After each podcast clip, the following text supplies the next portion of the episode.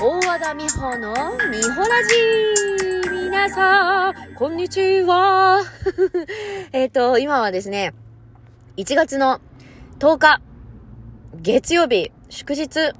ですが、えー、今、娘の習い事の合間にですね、車の中で待機してますので、そこで収録しているので、えー、ちょっと車の音なんかが入ってしまうかもしれませんが、えー、お届けしたいと思います。新年一発目のミホラジでございます。皆さん、明けました。えー、も中のためね、おめでとうございますって言えなくてごめんなさい。おめでとうございますって言いたいんだよなダメなのかなあのー、ね、昨年は悲しいことがあったとしても、新年明けましてから、こう、新たな気持ちでやるぞっていう気持ちで言うと、なんだか明けましておめでとうございますって言いたくなってしまうんですが、日本のね、えー、あれで、風習で、そちらダメということで、あの、明けました。よろしくお願いしますというところですね。皆さん、お正月、いかがお過ごし、過ごされましたか？もう私はバタバタバタと、もう記憶にございません。もうもはや、今日もう10日なのに。もうバタバタしちゃった。でももう、あの、学校、幼稚園始まったので、そうすると少し自分の時間が取れたりして、まあ、お稽古、有頂天作家というね、舞台のお稽古もしてるから、本当に本当にありがたいバタバタです。そして、えー、父含め、えー、昔からシッターやってくれてるあーちゃん含め、新しいシッターの子含め、みんなに助けていただいて、なんとかお稽古を終えることができました。ありがとうございます。パチパチパチパチ。どこ？どここ？どこ？ここ。遅かった。本当に本当に、みんなのおかげ。何時に終わるかわからないお稽古なので、お稽古というものはそういうものなんですけれども、あの、本当にみんなのおかげでお稽古終わりまして、そして今週からいよいよ、有頂天サッカー、京都へ参ります。えー、感染者数増えてますけれども、全員 PCR で陰性ということが、えー、証明できたので、みんなで、えー、京都に伺います。もちろん京都でもね、あの感染予防対策をしっかりして、あのほとんどホテルと、あの劇場の行き来になるとは思いますが、何しろ上演できることがありがたいので、そのためだったら、えー、どんなことも我慢できるという感じです。何しろね、えー、2年越しの舞台ですから、2年前に中止になってる舞台だから、しかもお稽古しっかりやって、4回ゲネプロやってダメだったから、それこそたっぷりお稽古できましたよ。2年前に1ヶ月、そして今回も約1ヶ月とお稽古できたから、みんなで疑問点を話し合ったりとか、前よりも関係性ももちろん信頼関係も、あの、深くなってるし、強くなってるし、うーん、先輩たちにいろいろ質問に行ったりとか、とてもいいお稽古になりました。えー、私は、まあ、芸者の役でして桃太郎っていうのがね、お座敷のシーンもいくつかあって、芸者のその、なんて言うんだろう、振る舞い方っていうのって所作ってなかなか特殊でしてね、普通の日本舞踊だけでもちょっと習得できないような、こう、常識というのかな、あるから、そういうのはあの、今回ご一緒させていただいてるシンパというね、劇団の、え、お姉様方もうその道のプロでいらっしゃるからね、そういう方になんか、前は、前もいろいろお聞きしたんだけども、な、なんか、一層ね、こう、絆が深まってるというか、こう、教えていただけるようになって、本当にお世話になっております。今回本当にあの年齢の幅もすごくって、子役ちゃんは10歳とか、嘘、8歳とかの子もいるんだ。8、9、10歳ぐらいの子から、年配の大先輩まで出てらっしゃるから、本当にいろんな世代の人がいるんですけれども、何しろみんなで京都に行けるってことがまず嬉しいですね。本当に。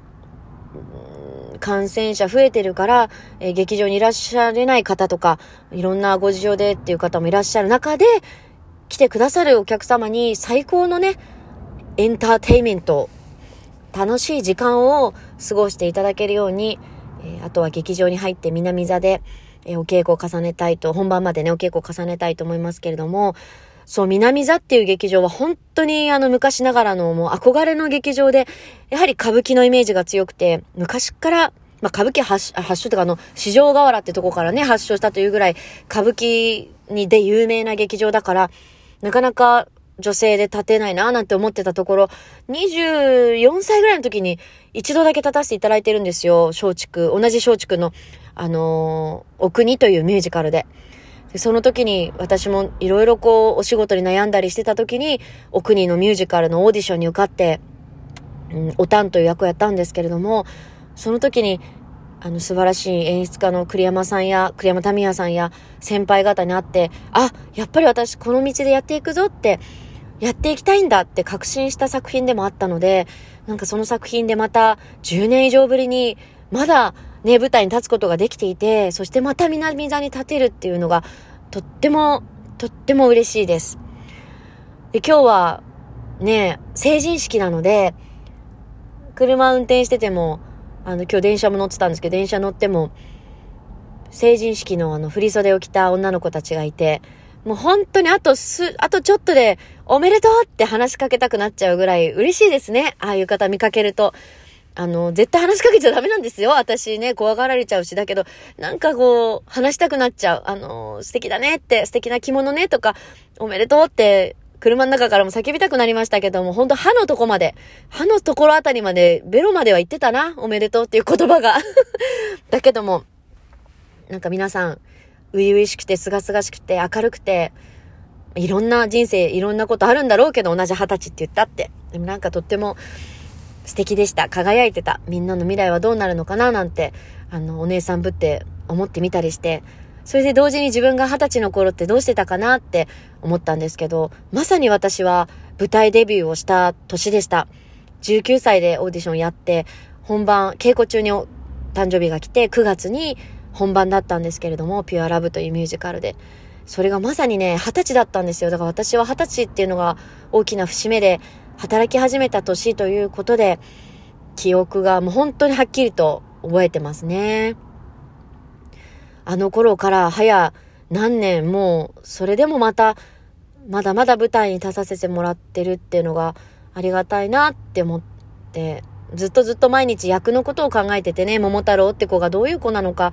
この子だったらどういう動き方するのかなどういう話し方してどうやって怒るのかなって毎日毎日こう本当に好きな人みたいに考えてるんですよ。でもそうやって考えられることが私たちの仕事だし、想像することが私たちの仕事だから、ああ、そんなこと今日もできてて幸せだな、ありがたいなって今日も思ってました。まあ明治時代のお話なので、今の感覚というとまた全然違う価値観の、こう、で、人生を生きている人たちがたくさん出てくるんですけれど、まあ当時は女っていうものの立場もまた違っただろうし、職業っていうのもいろいろ違いがあるし、いろんなこう制約がある中で、私演じる子桃太郎っていうのは、ある男性に恋をするんですけども、それもなかなかね、一筋縄ではいかない恋で、だ、あの、どうにかこの恋がうまくいってほしいと、強く強くこう、願っている役なんですよね。それがまたけなげで、自分の役のことも毎回好きになっちゃうんだけど、どんな役でも どんな嫌な役でも。なんか、けなげでね、こんなこう、慣れたらいいななんて思うぐらい本当に憧れますけど、あの、今回は歌がとにかくありますので、みんな意外だっておっしゃるんだけど、そうなんです。ああいう和和物のポスターですけれども、明治時代の話なのに歌いますからね。それもまた一つの見どころじゃないかなと思ってます。またその歌のあの、作曲してくださってる先生が甲斐正人さんって言うんですけど、私が大好きなミュージカルの作品もいっぱい作曲されてるし、エリザベートやモーツァルトなどの最近の東宝の作品も、あの、編曲や音楽監督されていて、で、私がびっくりしたのが、蒲田行進曲という作品の映画のね、作曲もされてるって今回知ったんですけれども、タンタンタンタタタタンタラタンタタタタンタンタンタランタンタンっていうね、むせそうになっちゃった急に歌うもんじゃないですね。そういう有名なのも作曲されてる方で、その大好きな曲をいつも作ってらっしゃる甲斐先生の歌を歌えるっていうのも、何曲あるんだろう ?1、2、何曲だろうな ?4 曲ぐらいかな？そんなあ長いもんじゃないですけど、とってもいい歌なんです本当に。ぜひ、歌にも注目して楽しみにしていただきたいと思ってます。また、緑子さんもエリさんも、あの、テレビだけでこう見てるとご存知ない方もいらっしゃるかもしれないんですが、お二人ともご自分でコンサートをね、やるぐらい、あの、歌が大好きで、歌がとっても上手でいらっしゃって、特にその歌が上手ってなんだろうってとこになっちゃうけど、今回の舞台で言うと、本当にお芝居として、役として歌ってらっしゃるっていうのが、もうね、本当に勉強になる。すんごいんだ。あの二人はすごい。そこの役で歌うっていうのが、うーん、役でしか、役にしか見えないですからね、突然歌ったって。それはすごいなって思うけど、やっぱ、お芝居も上手な方は歌も上手だななんて思いながら、本当に本当にあの、なんだろう、負けないぞ、あんな大先輩なんだけども、どうにかこう食らいついてね、私もこの作品の一部として、そのお客様にこの作品の意図、この登場人物たちの思いっていうのを届けられるように頑張りたいと思ってますよ。今日なんか真面目じゃない？大丈夫？どうしよう？ただね、私、あの、荷造りして今日中にあの、京都に送んなきゃいけないんですよね。舞台のものとか。まあ、それが、全然できてないっていう、あの、問題がありますので、いち早くお家に帰ってですね、今ちょっと待ってるけども、早く帰って、パッキングしなければならない。私が一番本当に苦手なパッキングというやつを。で、今回は白塗り、あの、芸者の役なので、あの、白く顔を塗るんですが、昨日もとといも練習したけどうまくいってないので、どうにか、えー、今日明日も練習して、あと本、劇場でも練習してね、あのー、可愛らしく、その相手の宗介さんで恋に落ちる、恋仲になる人にも、そしてお客様にも、我々の恋を応援していただけるような素敵だなって思ってもらえるような、可愛らしい メイクができるように頑張ります。今んとこちょっとなんかびちょびちょしちゃってるから、あの、綺麗にできるように頑張ります。えー、何しろ、また京都はね、あの、ホテルなので、私、きっとまた時間があると思うので、また更新したいと思います。えー、それでは皆さん、1月も、そして今年も、どうぞどうぞ、よろしくお願いします。何しろいっぱい寝ていっぱい食べて、元気でいてくださいね。またね、バイバーイ